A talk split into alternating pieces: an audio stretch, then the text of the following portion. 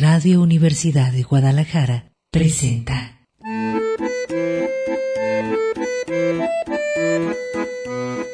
El acordeón.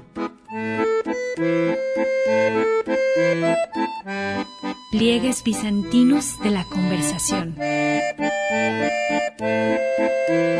Con Manuel Falcón.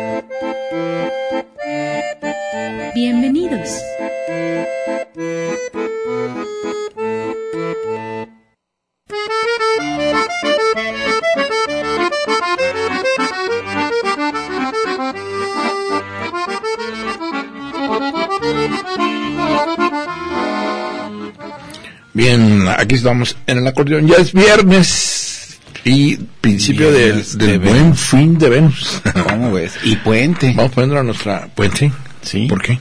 El lunes no se trabaja. Pero, Por- a ver, ¿cómo estamos? Re- 15, es ¿no? que- 15 de- es que recorri- 17, 18. recorrieron el Ah, 20. Los diputados. Ajá, al 18. Es de diputado. Ah, va a ser diputadiza de aquí hasta el, hasta el miércoles. ¿o qué? Hasta el miércoles, sí. Bueno, no sé si hasta el Fíjate, hace- bueno, no me estamos hablando de ya no me vas a hablar de política, pero esa es de verdad, para no aprobar todo lo del presupuesto del año que entra. Tenían que aprobarlo hoy, mañana. ahí con los campesinos también manifestándose afuera. Pues, esta parte del presu- eh, los campesinos están ahí porque se aprueba el presupuesto general Sí. y no están incluidos. Como no creo que esté incluido la línea 3, ¿o sí? ¿Tú crees que se ¿Quién acaba este año? no? que en Pues, diciembre. Pues ya dicen que ya tienen Oye, 50. tú se la pides al niño Dios, yo se la pido a Santa Claus. A ver, chicle pega. Y luego los chilangos se la piden a los, a los Santos Reyes. Y son tres. Hay más posibilidades. Pues sí, el PRI, el PAN y el verde. Uh, Jesús, madre. Pero ya el pan verde. Bueno, Manuel Falcón le da las buenas tardes. Reconectamos en clave de sentido y en viernes erótico. Eros es la fuerza de la vida, lo que nos impulsa todo el tiempo. Thanatos es el jalón hacia abajo, la seducción del abismo. Hay que trabajar para construir, no para destruirnos o destruir, sino eh, en una pues eh, vital entrega con nuestro proyecto personal, nuestra trayectoria existencial, hacer el esfuerzo por, antes que nada, entender qué está pasando, porque luego estos que son hiperactivistas se olvidan de la reflexión y toda esa actividad y andar como hormigas, ¿verdad? que más son. Eh, más bien darse el tiempo y la paciencia, la calma de reflexionar sobre los objetos y sujetos, las circunstancias, el vértigo que a veces ocasiona eh, muchas eh, encontradas versiones sobre la realidad que uno tiene que discernir con su propio criterio. Criterio es donde se deriva crítica. Crítica no significa insulto. Por eso aquí a veces en la- nuestra cultura el debate es tan pobre porque siempre dicen, si se va a debatir, ah, voy a pelear y a insultar al otro y hasta que me lo acabe. No, eh, la cultura de la crítica implica criterio para discernir en medio de una serie de pues versiones que la realidad en muchas ocasiones con base en la experiencia nos da elementos como eh, pequeñas claves como los detectives que encuentran pistas para eh, resolver un misterio. Bueno, aquí nosotros encontramos conceptos que nosotros eh, en muchas ocasiones tenemos o están por elaborarse sobre la base de esa experiencia, repito, que de alguna forma pues se concreta, el lenguaje es la gran herramienta del Homo sapiens, en un concepto que es como llavecita para abrir el significado. No se da de manera natural, no es así como de que es natural eh, y es eh, todo de sentido común. No. Hay que hacer un trabajo de reconstrucción, muchas veces, de esas versiones que nos dieron en la infancia, en la adolescencia, en la primera juventud, en donde uno pues iba ahí más o menos cascabeleando y entendiendo qué estaba pasando porque era el mundo de los adultos. Todos decidían por nosotros. Pero cuando ya le toca a uno amarrar, como dicen, sujetar la rienda con la mano izquierda, de mi cuaco la san tostado, se requiere eh, pues tener más o menos claridad del sentido de nuestro trayecto. Vamos, venimos, le damos vuelta en un, nos vamos de cachete, nos vamos hacia atrás, hacia adelante, en ángulo, en diagonal. Todo va a depender de la manera en que construyamos ese significado. ¿Cuál es el sentido de nuestra vida? La orientación de nuestra vida. Y en muchas ocasiones eh, eso es un movimiento recíproco que hace que la conciencia elabore una sintaxis. Tenemos palabras que todos los días nos repetimos a nosotros mismos y eso nos da una identidad, cobra fuerza como pues eh, una especie de mantra Eh, piénselo, escríbalo, que es lo primero que piensa cuando despierta y se repite constantemente. Tenemos a veces, eh, si lo decía Humberto Eco, cada persona tiene, si lo pusiera por escrito, su propio diccionario, es decir, las palabras a las cuales recurrimos todos los días, cada quien tiene su propio paquete de palabras. Y a veces de manera reiterada eh, se vuelven eh, pues los que son amigos por ejemplo ya saben las, los términos que van a utilizar eh, determinadas personas las eh, variantes de sus palabras en fin.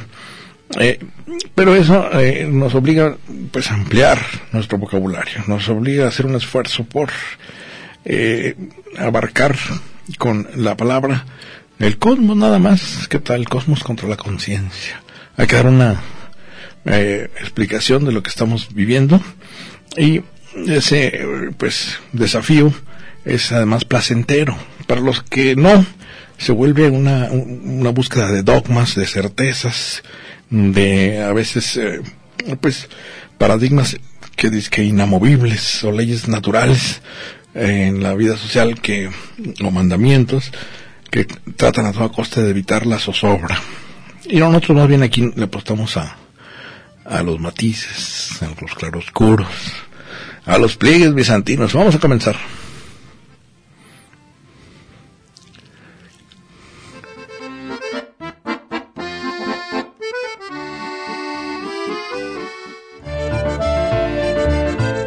Acordes del día.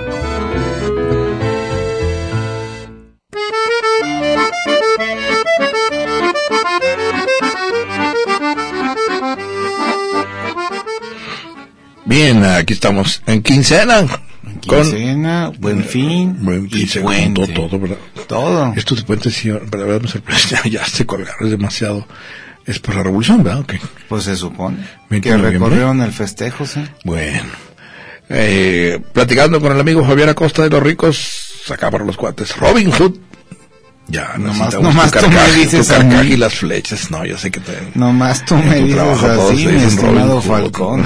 Te tengo que hacer la caricatura para que te vuelvas inmortal. Tienes cinco años prometiéndome esa caricatura. Pues no quieres posar. Bueno, ahora que estamos eh, en viernes y en esta circunstancia de puente colgante, porque ese es un puente colgante. ¿Te acuerdas de esos mm, que aparecían en las películas de Tarzán, en donde cruzaban de río, a, digo, de risco a risco, bajo un río de cocodrilos y van Y persiguiendo un a puente ahí de madera y de Sí. soga muy quebradizo, ¿no? Sí, que entonces, Muy endeble, muy movedizo. Pero si se caía Tarzán nadaba, ¡uh! ¿no? Y se escabechaba con su cuchillo a los Él cocodrilos. solito, pues sí. Que luego fíjate lo que son las circunstancias. Dio vuelta el cuento y ahora es racista. Como que un pelado blanco. Sí, enseñándole a los, a los africanos cómo vivir en la selva. Cómo ver el abanico, fíjate. Ah, qué caray. Bueno, eh, esta semana estuvimos eh, sobre el eh, impacto que ocasionó, eh, eh, pues, la, ¿qué diríamos? Circunstancias de Bolivia. Ustedes vieron de Bolívar, es la ciudad que concretó su nombre, de Bolívar, eh, que está incluido, o estaba, no sé, hasta, hasta que estaba, estaba, ¿verdad? En la revolución bolivariana. Era No, eje, ¿cómo ¿no? el- junto el- con sí. Rafael Correa. Pero es una cosa que, que Hugo rescata, Chávez, es sí. una, un cóctel rarísimo de marxismo, socialismo, boliviaran, boliviarismo, bolivarismo. Es bolivarismo, y, teología, de la, teología de la liberación, chavismo, no, no, cubanos, sí. indigenismo. mézclese bien, quién sabe qué se obtiene. El caso es que a raíz de eso estábamos viendo cómo, bueno, así como Evo se quiso reelegir por cuarta ocasión, el pelado quería, ahora lo dice en, en las primeras planas de los periódicos, está, yo quería gobernar por lo menos 20 años, ¿qué tal? Ahí la porque- llevaba. y tiene su explicación, que para nosotros es racionalización. ¿Sí te acuerdas la diferencia? Racionalizar es hacer, como dicen, del defecto virtud. Es decir, eh, ya que metí la pata, pues yo racionalizo a mi favor. No, no es que la haya metido, sino que no me dio tiempo de terminar mi obra, mi gran obra. 20 años ¿No? son suficientes ¿Qué tal? para que y modificó la echar constitución, hizo fraude, salió huyendo del país y aquí lo recibimos como eres democrático. ¿Qué tal? Bueno, eh, esta circunstancia nos dio pie para pensar más bien en los términos de, simbólicos de la adicción al poder. Los griegos decían H-Y, ibris. Ibris. El, el, el, el, El esta- poder, la sí, voluntad el de los exceso dioses. de poder. Es decir, la- ya el aferrado con el que no quiero soltar la silla, ¿verdad? Y decir, oye, pero es que ya estás creando una situación de conflicto permanentemente. Eres un obstáculo más bien que estos emperadores, reyes que eran vitalicios, ya rucos, con demencia senil. ¿Qué tal? Me acuerdo de George V, el, el Jorge V de Inglaterra, ya bien zafado el amigo, y dando órdenes que eran de vida o muerte para los ciudadanos. Entonces ahí, que por cierto, ahí surge históricamente el concepto de impeachment, Impeachment. que ahorita lo traen en jabón Ah, al, con, al gordo naranja.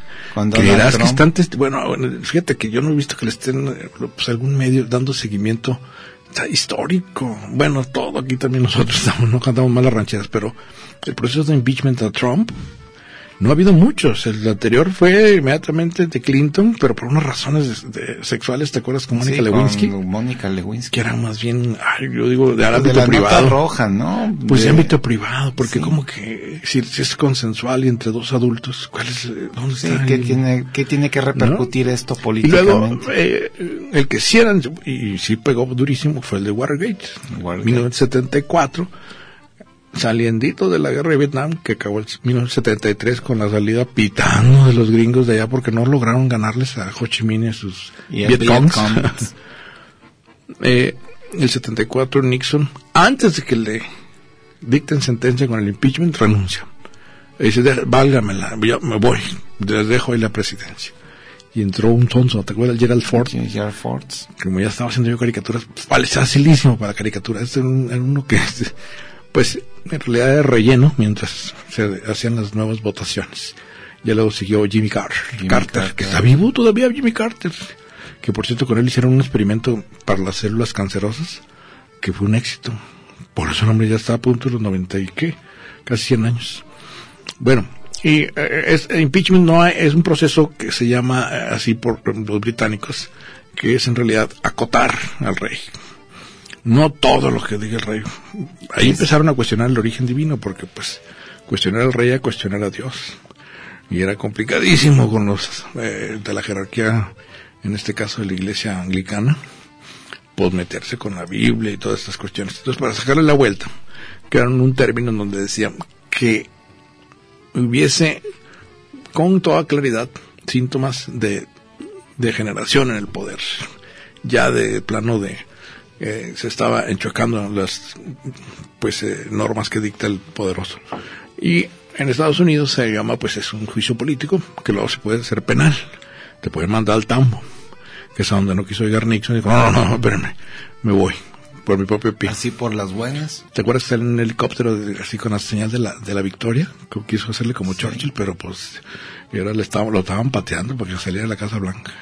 El gordo naranja, ahorita están en, en En los- impeachment. se llama Public Hearings, son testimonios públicos por la televisión de Estados Unidos y todo Internet de las fallas que ha cometido Donald Trump.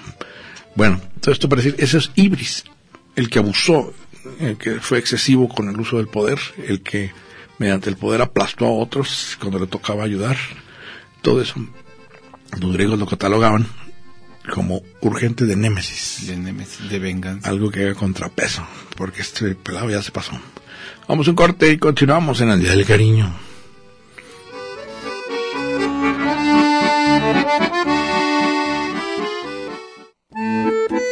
El acordeón. Pliegues bizantinos de la conversación. Continuamos.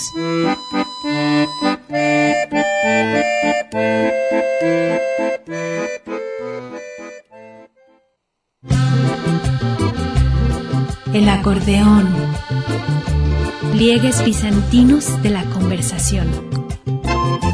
Continuamos.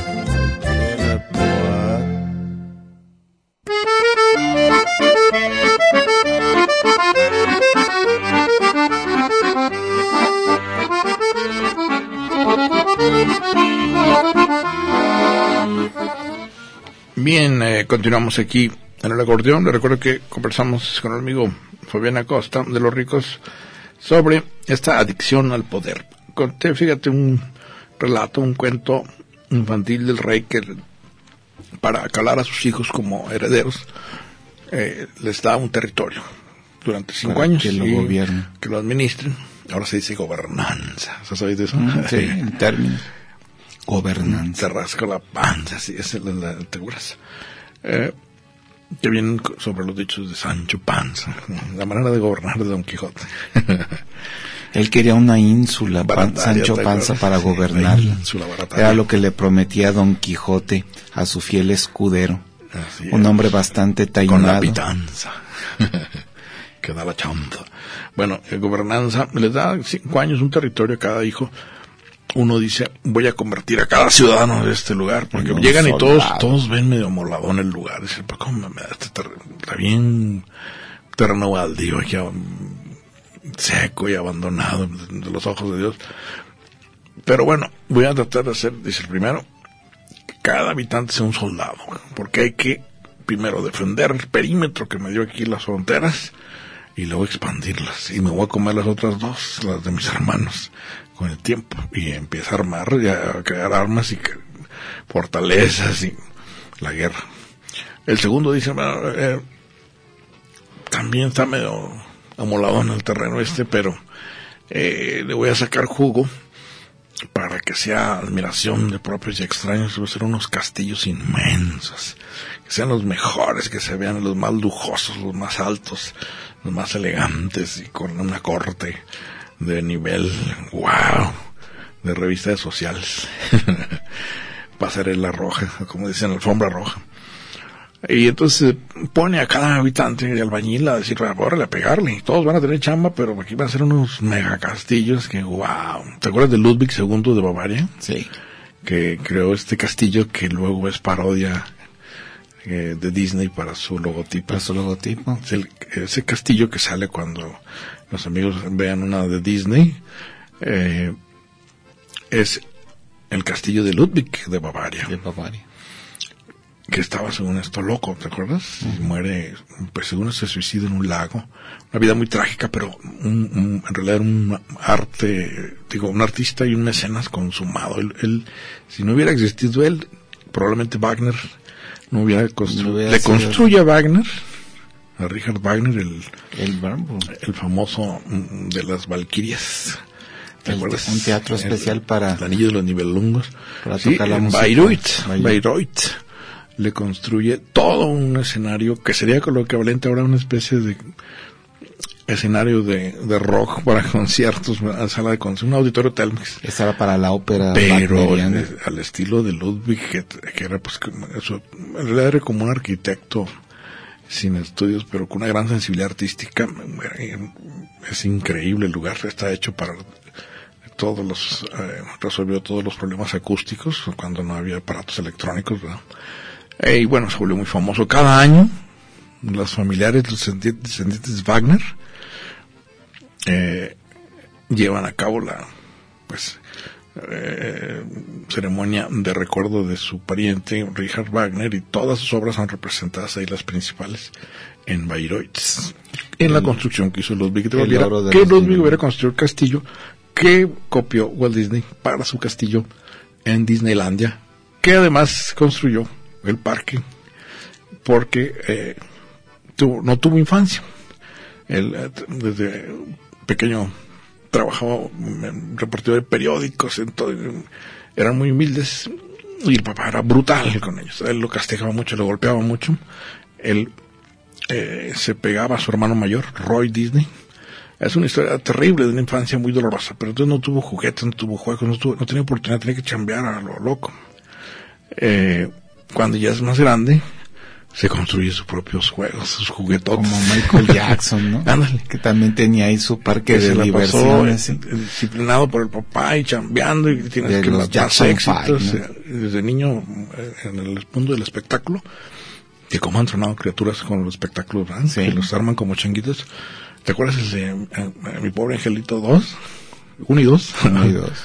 Eh, ahí se me fue el nombre, Brito. Pues también Selena, ¿no? La diosa del Tex-Mex. También tuvo una infancia tortuosa y fue producto Bueno, pero también- ahí, ahí entró un asesinato, ¿no? ¿Qué pasó ahí? Sí. Ay, guapísima la mujer esta, ¿no? Yo me, me estoy acordando, sí, es la, la, la morenona Sí, tal cual, la de cuerpos Ay, bueno, en viernes ya me torciste, ya estaba yo con mi pobre angelito, fíjate, ya me torciste la, la- la mente.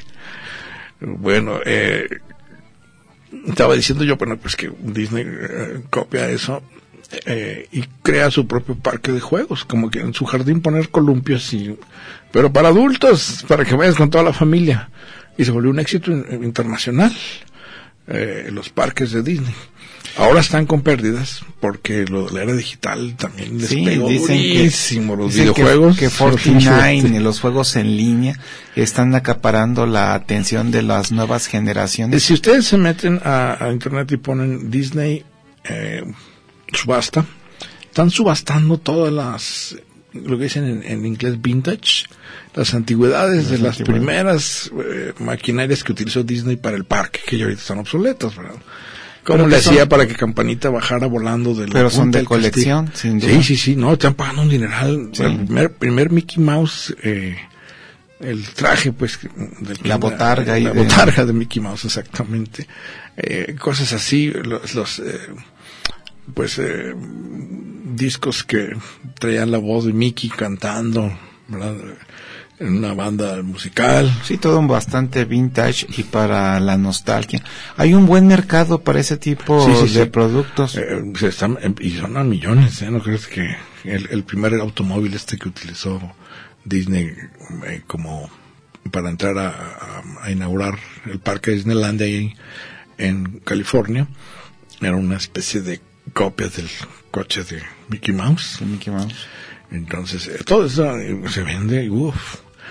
Bueno, y se está desmantelando como se desmanteló también la sala de dibujantes, porque eran miles y miles de dibujantes antes cuando Sí, empecé la empresa. Cuando, Ahora con entra con Pixar, lo digital, pues no, no hay necesidad. entra Pixar y pone ya una computadora que hace el trabajo de, De cientos cientos de pelados. de caricaturistas. dices, no, pues ya para qué aquí.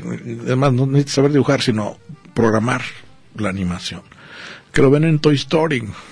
¿Viste la 4? Ah, claro, sí. No. Con la pastorcita.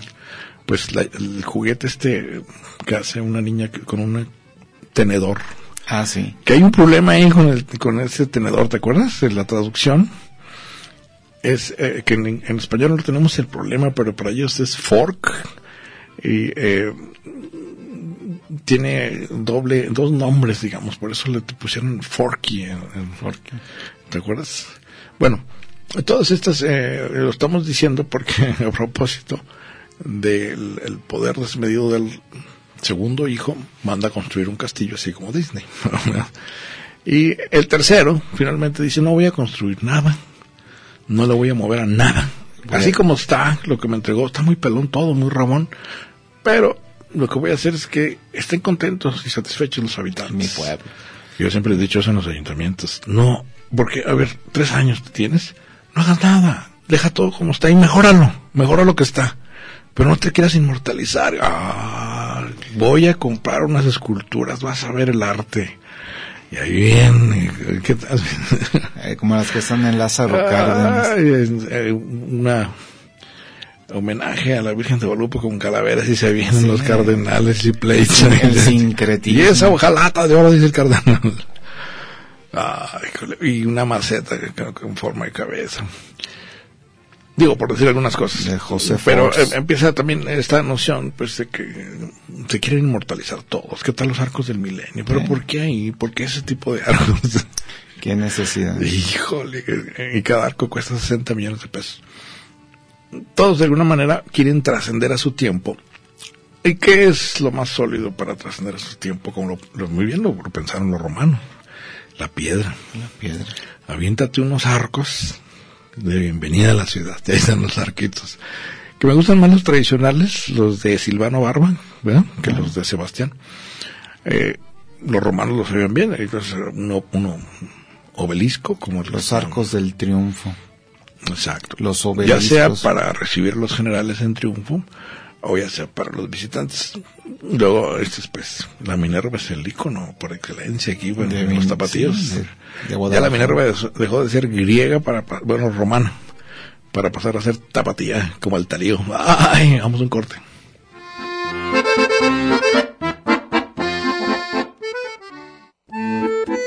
El acordeón. Pliegues bizantinos de la conversación. Continuamos.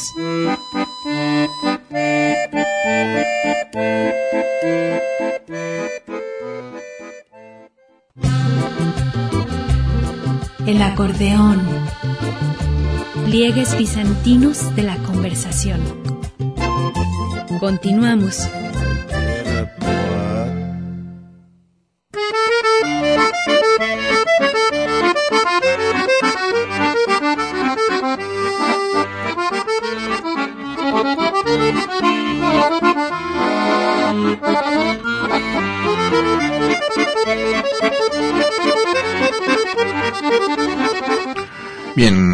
Aquí en el acordeón. Eh, estábamos eh, aquí comentando con Fabiana Costa de los Ricos sobre la Feria Internacional del Libro y hasta encima. Y bueno, eh, la dificultad para nosotros, los de habla hispana, de interpretar la literatura hindú. ¿Qué tal? Híjole, está fuerte, ¿no? Yo creo que, supongo que los que vengan del mismo país de la India van a hablar en inglés, porque ¿qué?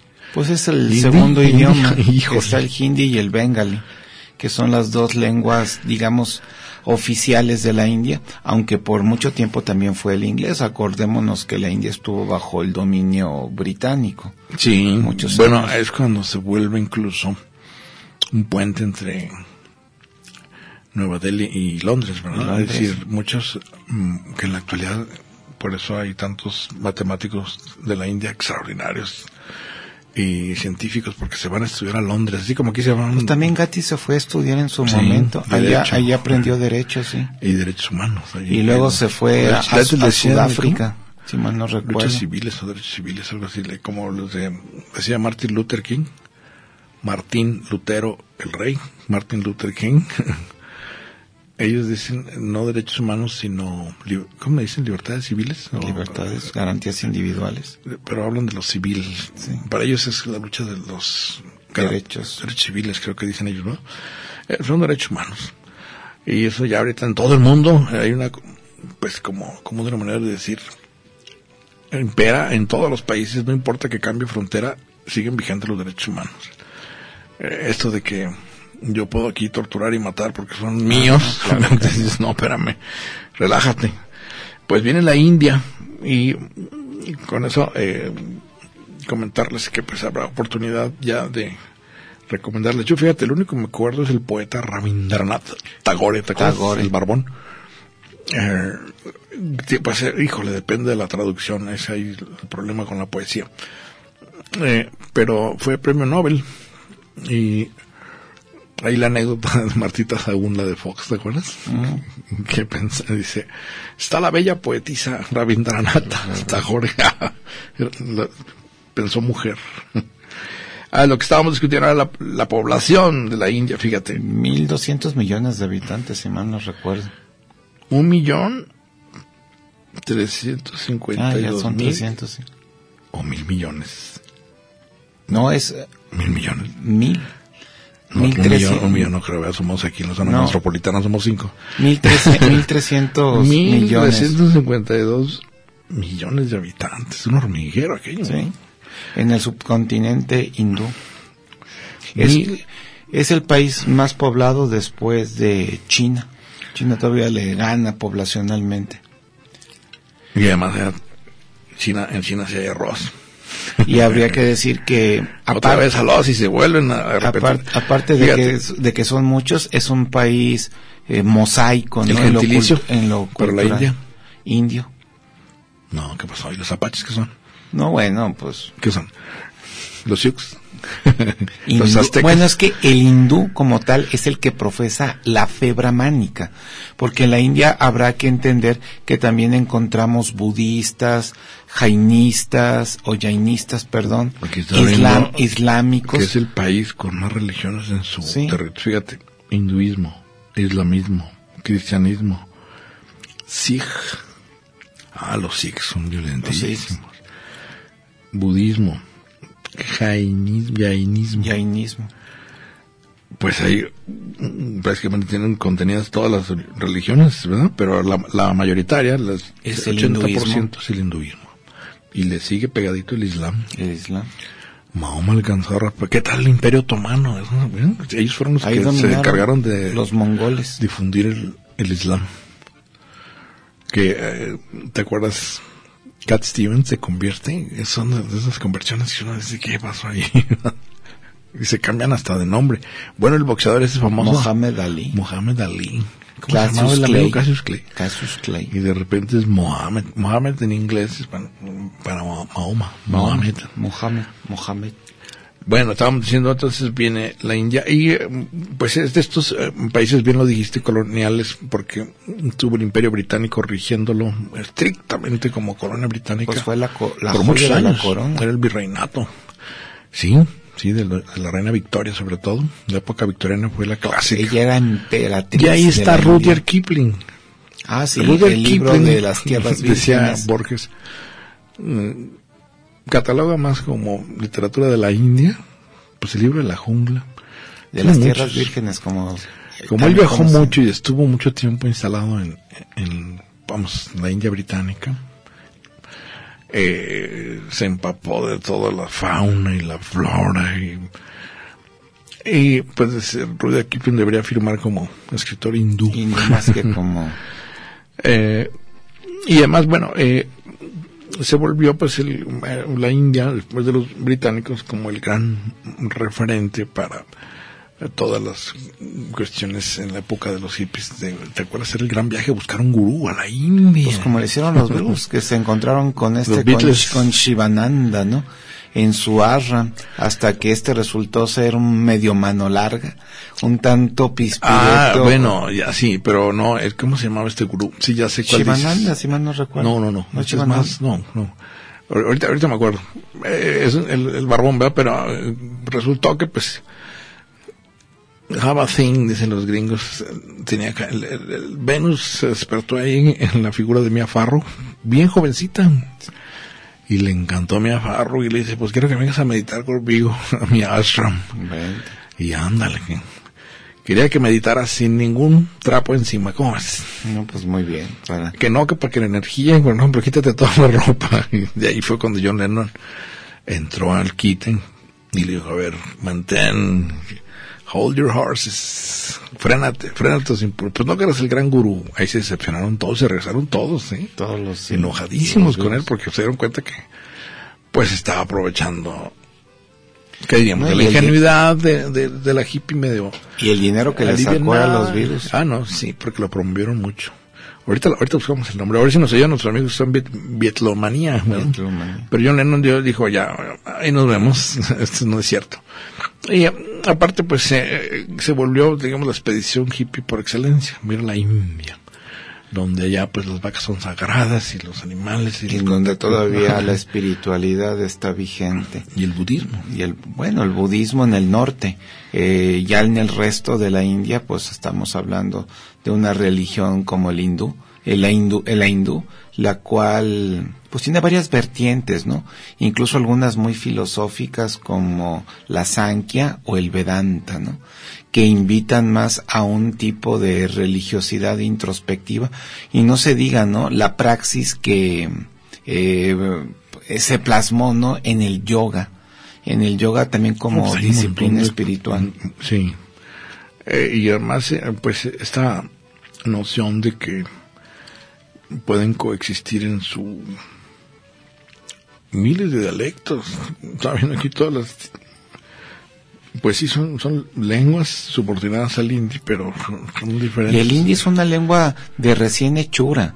Eh, se, El le- sánscrito era el de se, se le elaboró con la necesidad de unificar lingüísticamente a la India y que no estuvieran dependiendo como idioma oficial del inglés. Así que partiendo del sánscrito que era la lengua sagrada, arcaica, ya no hablada por el resto de la población y también del propio bengalí, eh, manufacturaron el hindi con esa intención porque toda nación sabemos, ¿no? Tiene que tener una historia, debe de tener símbolos patrios, pero sobre todo lo que más unifica una nación, lo dicen Benedict Anderson, pues es un idioma, un idioma en común, que sea conocido por todos, que nos ayude a que a entendernos y a comprendernos entre nosotros. Entonces, así es con esa intención nace el hindi, el cual pues cocina el curry. ¿Lo has probado? Ah, sí, claro. el curry. Hay, varios eh, tipos, entiendo aquí, de curry. Ahorita, ahorita lo vamos a, comentar. Bueno, todos estábamos mencionando, porque miren la Feria Internacional del Libro, y es una de las ocasiones en que, eh, creo yo, es como cuando llega la feria a un rancho, o el circo un rancho, eh, es el gran acontecimiento cultural de, la zona metropolitana.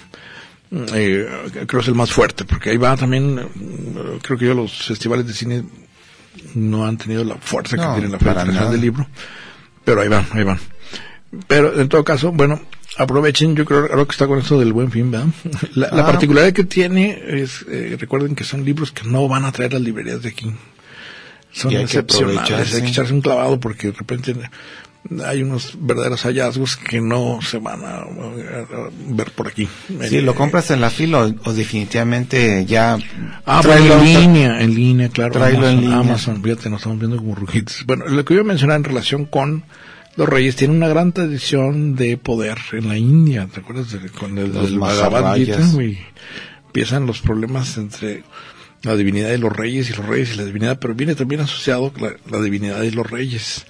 Y mucho del a ellos Gandhi por ejemplo que es nombre de librería el eh, revolucionó también la lucha política con el pacifismo.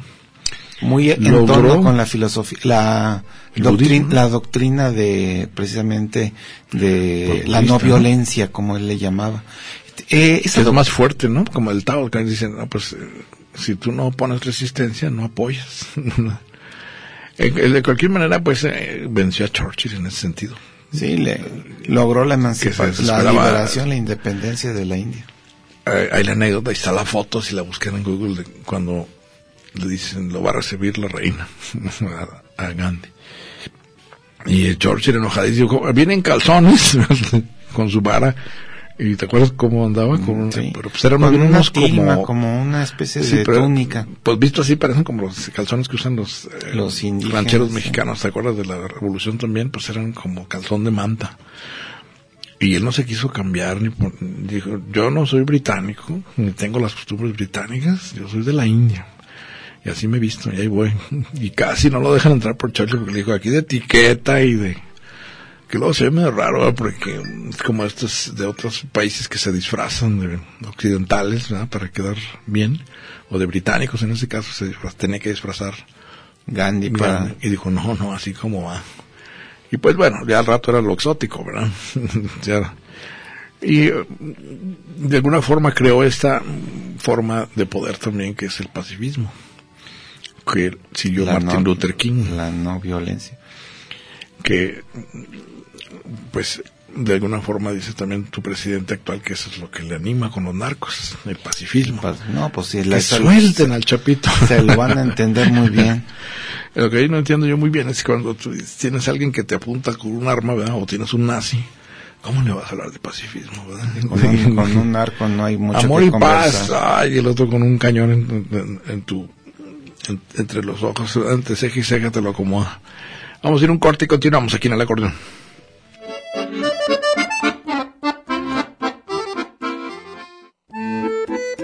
El acordeón. Pliegues bizantinos de la conversación. Continuamos.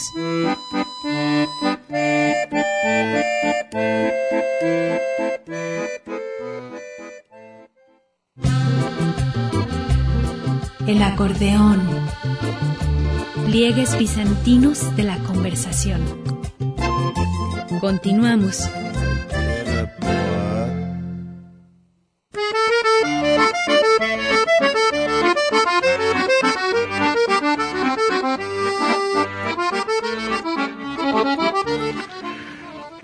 Bien, continuamos aquí en el acordeón. Recuerdo que converso con el amigo Fabián Acosta de los Ricos rumbo al puente. puente del, de la revolución. Sinceramente, ¿le ves sentido a los puentes?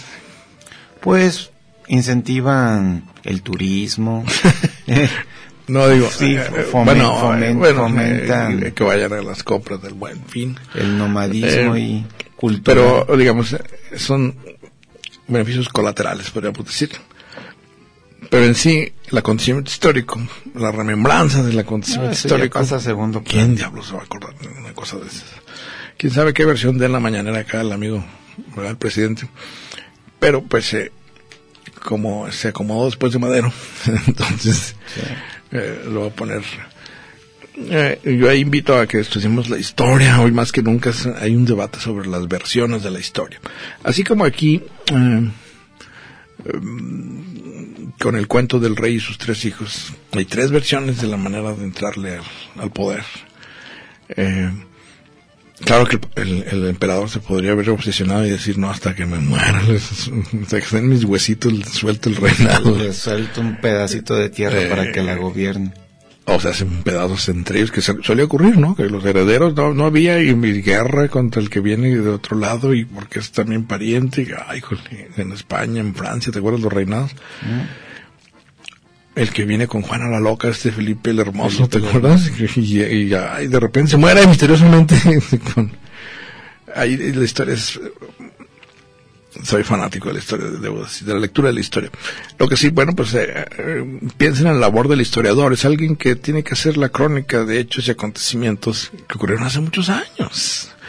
Mediante recuento de documentos, de testigos, eh, si es posible, todavía vivos. Estaba viendo que todavía está vivo uno, un último eh, británico del ataque en Normandía, de la invasión de Normandía para acabar con los nazis en, en, en Francia. Eh, 101 años, 101 años. cascabeleando y todo, pero tiene la memoria y se acuerda de todo. Eh, los nombres de los que fueron sus compañeros para llegar al...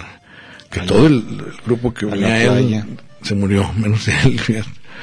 Eh, bueno, digamos que los acontecimientos de un historiador, la gran dificultad es cuando se ponen en términos didácticos, ¿verdad? La versión de la historia. Nuestro país adolece de la versión oficial. Tras de acuerdo, todo se volvió Todo, monumentos, sí. se volvieron héroes pétreos, y yo digo como... eh, Como lo como dice se- la revista de Letras Libres, ¿no? La mitificación de la historia. Exacto. O la sustitución de los santos de la religión por los santos cívicos, ¿verdad? Uy, era un... Yo creo que ya ahorita no, pero hablar mal de Benito Juárez, o hablar mal de Hidalgo, o hablar mal de, De Madero. de Madero, o del- era sacrilegio. ¿Te acuerdas de aquel famoso eh, programa de los Ensalada de Locos? Ah, claro. Ah, por bomberito. Sí, sí. No, era el programa del Loco Valdés, ya me acordé. Era el, el programa del Loco Valdés, que estaba ya solo él. Eh, Orfeona ¿o cómo se llamaba? Que salía bailando ahí Verónica Castro con una micro minifalda y Anela de José José. Fíjate, mi memoria televisiva cuando estaba allá en la frontera. Bueno, el caso es que simpaticísimo el Loco Valdés siempre traía juegos de palabras extraordinarios. Y era él solo, y bailando solo y brincando solo. Es muy No, simpático. show- Hasta la fecha. Nunca fumó ni tomó ni, ni bebió. Por eso sobrevivió a todos los hermanos. Pero dijo, ¿quién es el bombero más famoso en México? Y dice, Bomberito Juárez. Y en esa etapa no estaban el horno pabollos, ¿verdad? Venían saliendo de Díaz Ordaz, que era autoritario, poblano. ¿Cómo dice Perico poblano? ¿No los agarras con la mano? muy mal hablados los poblanos, de muy mal carácter, muy, digo, generalizando. Pues venía saliendo de Ordaz y entrando Echeverría, pero no toleraban nada en contra de la versión oficial de la historia. Entonces castigan con varios programas a, a Televisa. Bueno, entonces era Telesistema, que era? Sí, llega a Televisa. ¿Sí era Televisa? Eh, le manda llamar la atención al tigre, pero el tigre Escarra ya ves que era soldado del presidente cuando estaban los periodistas. Jacobo no se dijo. Pero le jalan los pelos, los pocos pelos al loco Valdés por decir bomberito Juárez. Entonces esa, esa mitificación, como bien dices, esa santificación de la historia oficial, no, no, no. Hay que meterse a leer. Mm, Yo les invito, hagan su biblioteca personal. Una biblioteca no es que tengan que leerse los libros ahorita ya, en este momento, sino se va a ir acumulando y que ansia. Y, por supuesto que hay que leerlos, pero a veces uno va, hay que irla construyendo de antemano. Y aunque estén ahí, no se hayan leído, indica una tendencia intelectual, una trayectoria intelectual, entonces se va uno definiendo. No, eso es de que yo leo de todo, pues ni que fuera tu cabeza Ah, basurero, no, ¿verdad? siempre vas a tener alguna preferencia por Pues, ciertas no, temáticas. Eso es basurero, ¿verdad? Porque como que de todo. Es como quien dice, a mí me gusta toda la música, ¿no? Pues también entre la música hay géneros, ¿no? o trago lo que me de- des, no, pues tampoco. Como de todo. Sí, en, en esta hay que tener un criterio selectivo y de, pues cada quien dependiendo de su trayectoria, ahora sí, personal, educativa, a nivel intelectual, lo que sea, pero eh, lo mejor es ir formando una bibliotequita personal. Aunque hoy en día ya no sé si en la área digital uno esté siendo aquí anacrónico, porque ahora ya ves que el Kindle dice que puedes tener todos tus libros ahí almacenados en, una, En un cuadrito. sí. Como sea, pues la lectura es importante de la historia, porque es la que nos va dando siempre el referente. Y vean ustedes cómo los hombres de poder generalmente, pues, ¿qué diríamos? Tuercen la historia según sus, eh, pues, propósitos para, de propaganda. De los más impresionantes, pues, te acordarás cómo tuercen la historia de los nazis, parece que son la raza aria, se sacaron de la manga, ellos venían directo de los vikingos, y como eh, y lo más güero y ojo azul, el, el caucásico, eh, y ya desde la entrada de la, usar la categoría raza para analizar los problemas sociales, mal. Ya ahorita es un gravísimo error político, que diríamos eh, incorrección política. Y eh, bueno, así hay muchos, aquí en, México, pues te, te acuerdas con la guerra cristera, interpretar, como lo hicieron también, pues, ¿qué diríamos? Los protestantes, si te acuerdas, era una batalla campal, si eran protestantes y católicos, allá en Francia, los hugonotes, Los hugonotes, sí, de Francia. los mandaron matar a todos. La noche de. San Bartolomé. Entonces el poder deriva a veces de una interpretación, una versión de la historia y el manejo que hagas de esta. ¿no? Si llega al poder alguien como el Ayatollah Khomeini y la democracia se vuelve teología, forma de gobierno teocrático, la versión de la historia de esos pelados es que Mahoma dijo que el que no sea mu- musulmán es infiel, Sí, sí. es un perro infiel. Aunque puso el matiz de que habría que ser tolerantes con el judaísmo y con el cristianismo, entendiéndolos como religiones monoteístas de las que derivó como última revelación del Islam. Y de hecho sí son tolerantes con, con estas confesiones. Se dice que aún, aún hoy en día en Irán persiste la religión más deísta, ¿no? Los zoroastristas todavía... Bueno, pero no impera, ¿verdad? Yo creo que... Ah, no, claro que no impera, digamos, pero sí son tolerados, ¿no? En ese, en Pues ese sentido. ¿no? pero digo, la dominante. Ah, eh, sí, el Islam. Duda. los, Y el chiita, ¿no? El, el islamismo chiita. imanes, eh, qué miedo, los barbones, eh, que la, la altura, digo, la, sí diríamos la altura, no, que la, el tamaño de la barba importa. Ahí, claro. Los estudiantes no la pueden llevar larga, solamente los que ya tienen categoría de imán o de ayatollah, ¿no? El ayatollah ya sería lo más elevado. Barbón, bueno, eh, ¿te- ¿viste al, al que acaban de matar de- del Estado Islámico? Abu Bak Baghdadi, ¿no? El- al Bagdadi. Ya estamos, ay, Talío, ahora no hubo cariño, ¿verdad, Talío? Para el, para el buen fin. No, boletos, ¿no, ibas a, no querías comprarte un paquete de pijamas? Che. Bueno, pues eh, está, un puentazo de miedo quincena y buen fin. y buen fin. Entonces, pero de todos modos, no haga excepción, los rituales eróticos están ahí. Incluso hay muchas tiendas, las de que hay que regresar, fíjate, me hablaron el otro día porque ya no había vuelto. ¿Se acuerdan que aquí regalábamos los viernes juguetes eróticos? Directus. Sí, lo que pasa es que subió el dólar, que es un temblor, es un, eh, de verdad, de, de, de sub y baja, pero vamos a tratar de recobrar. Hay mucho, eh, como decía Woody eh, para diversión, pues eh, el juego erótico es increíble y no tiene que ser tomado fatalmente en serio, sino que puede ser también uno de los grandes juegos de la humanidad. Toquen y déjense tocar.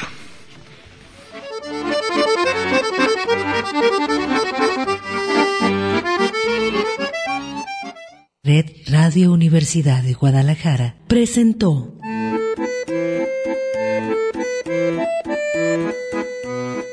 El acordeón.